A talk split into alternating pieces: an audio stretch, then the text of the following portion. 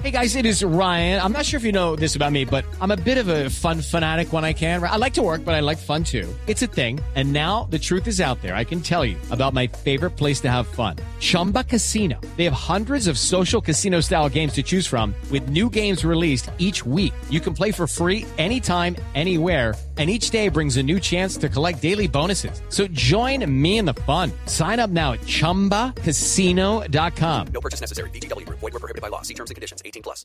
Pues bueno, déjeme saludar ahora sí a la doctora Bernal que ante el incumplimiento del doctor Dusan yo dije, bueno, le voy a por lo menos dar tranquilidad a Sebastián con lo de sus tiquetes para que le puedan explicar. doctora Bernal, directora de la IATA para Colombia, bienvenida a Mañanas Blue, gracias por acompañarnos. Camila, buenas tardes a usted, a toda la mesa y a todos los oyentes. Muchas gracias a ustedes por la invitación. Bueno, tengo acá a Sebastián preocupadísimo desde que el ministro Reyes dijo que los tiquetes aéreos iban a subir 40%. A Mariana también porque dice que le va a salir carísima de esa vida de millennial que tiene de vivir aquí, vivir allá y estar en un lado y en el otro. ¿Realmente qué va a pasar con los precios de los tiquetes el otro año? Porque hablando ayer con el eh, presidente de Aviatur, con el señor Jean-Claude Besudo, él decía que no, que tranquilos, que no iba a subir tanto, que las aerolíneas iban a estar en competencia, entonces que realmente no era tanto el porcentaje del aumento del, del costo de los tiquetes. ¿Cuál va a ser la realidad el otro año de los precios de los pasajes? Camila, yo eh, empezaría por decir el precio de los pasajes en Colombia está compuesto básicamente por tres elementos, la tarifa, las tasas aeroportuarias y el régimen de impuestos. En la tarifa, pues digamos, la tarifa es un tema en el que IATA no, no se pronuncia, es un tema comercial de las aerolíneas que le corresponde a cada una de las aerolíneas, pero sí nos parece importante resaltar que hay algunos factores externos que están impactando o que probablemente van a impactar el precio de los tiquetes, pero ese precio, digamos, ese impacto en el precio no responde a una decisión de las aerolíneas de crecer sus ganancias. Y estos factores son básicamente eh, macroeconómicos y de impuestos. El IVA de los tiquetes durante la pandemia se redujo del 19% al 5%.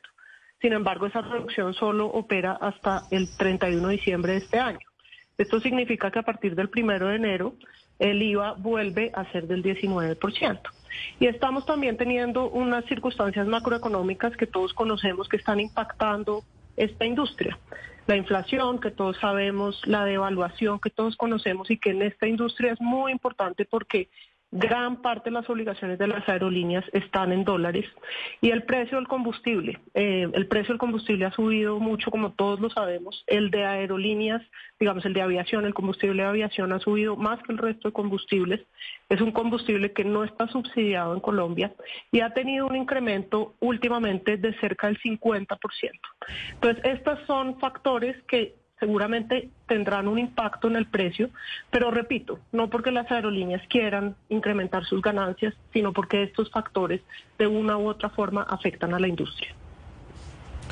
Doctora Bernal, hay un argumento que siempre esgrime mi compañero Sebastián Nora aquí en el programa que tiene que ver con el monopolio que, que, que, tiene, por ejemplo, Avianca en el mercado colombiano. ¿Usted cree que en Colombia hay, un, hay una política de cielos cerrados, por llamarlo así? Colombia es particularmente un país donde operan muchas aerolíneas. Si uno lo compara con muchos otros países, no solo de la región, sino del mundo, vemos que hay una buena competencia en Colombia. Sin embargo, las razones a las que me he referido yo anteriormente no son razones específicas del mercado colombiano, del mercado de las aerolíneas. Nos estamos refiriendo es más a factores externos que son los que están impactando un poco el precio. Señora Bernal, usted ha sido clara en que IATA no se pronuncia sobre los precios de los tiquetes, pero quisiera que le explicáramos a los oyentes quién o de qué forma se ejerce algún tipo de, control o tiene injerencia sobre los abusos de las aerolíneas y ahora pues viene el asunto de los precios, porque digamos en todas estas vacaciones hemos visto cuestiones de abusos de aerolíneas, pero ahora les vamos a sumar el, el, el precio además. ¿Quién o cómo se hace algún tipo de control sobre las aerolíneas? Digamos, esta es una industria que está sometida a diferentes tipos de control. Estamos sometidos a los controles de las superintendencias, de las entidades específicas del ramo, pero como les menciono, en este caso nosotros no estamos hablando del compuesto de tarifa del precio, sino de otros factores externos que están generando un impacto en la, en la operatividad de las aerolíneas la inflación, el precio del combustible, la devaluación del peso y en este caso específicamente que tal vez es lo que ha suscitado más el debate en estos últimos días, el incremento que vamos a tener en el IVA a partir del primero de enero, que como les mencionaba, estuvo reducido al 5% hasta, hasta esta semana y ya a partir de la próxima semana volverá a ser del 19%. Estos incrementos, no, digamos, escapan un poco a la órbita del control de las autoridades sobre las aerolíneas porque son factores externos que no manejan las aerolíneas. Hey guys, it is Ryan. I'm not sure if you know this about me, but I'm a bit of a fun fanatic when I can. I like to work, but I like fun too. It's a thing. And now the truth is out there. I can tell you about my favorite place to have fun. Chumba Casino. They have hundreds of social casino style games to choose from with new games released each week. You can play for free anytime, anywhere and each day brings a new chance to collect daily bonuses. So join me in the fun. Sign up now at ChumbaCasino.com. No purchase necessary. Group. Void were prohibited by law. See terms and conditions. 18 plus. Doctora Bernal, pero entonces lo, que usted decía, cogemos un tiquete y, lo dividimos. Eh, tanto es tasa aeroportuaria, tanto es IVA, tanto es impuesto, y es verdad que una gran parte del tiquete termina siendo obligaciones con el Estado. ¿Hay alguna manera, y usted, o ustedes están peleando para, que se reduzca un poco eso, para que al final el usuario no tenga que pagar tanta carga en impuestos y en tasas? Claro, y esa pregunta es muy importante porque ahorita no estamos solo, digamos, eh, viendo el tema del IVA, que es el más inmediato, digamos, es el que tiene un vencimiento ahorita la próxima semana, sino que también tuvimos en la reforma tributaria eh, otros impactos para la industria.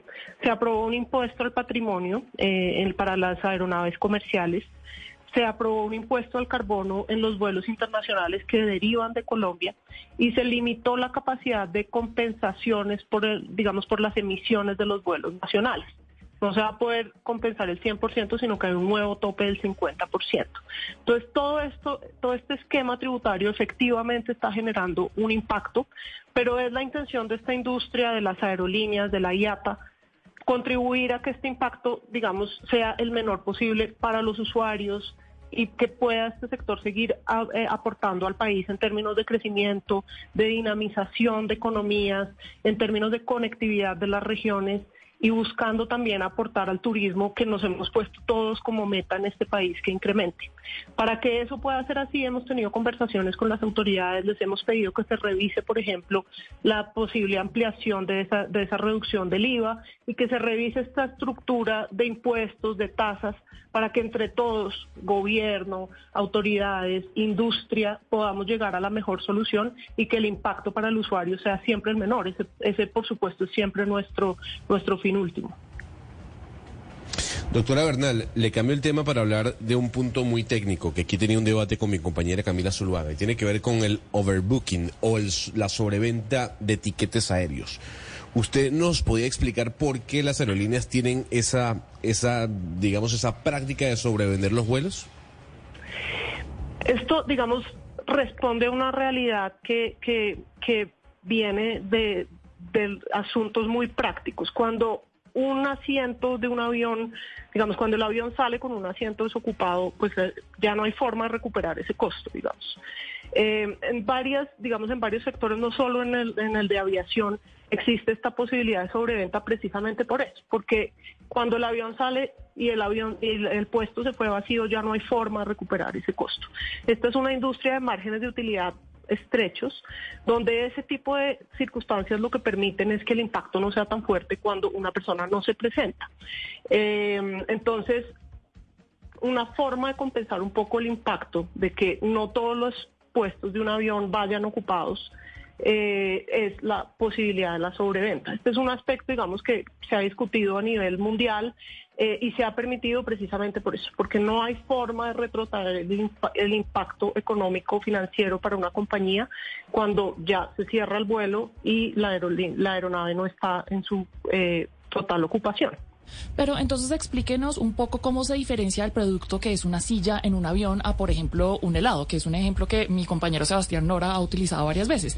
Si yo compro un helado y lo tiro a la basura, pues igual esa fue mi decisión porque yo al fin adquirí ese producto y pagué por él. Si yo compré un tiquete de avión y pagué por usar esa silla, pues igual el cobro se hizo y no importa si yo me monte en ella o no. Pero ¿Cuál además porque nunca le devuelven la plata, porque ya la tarifa dice no se le devuelve la plata, entonces usted pierde el tiquete.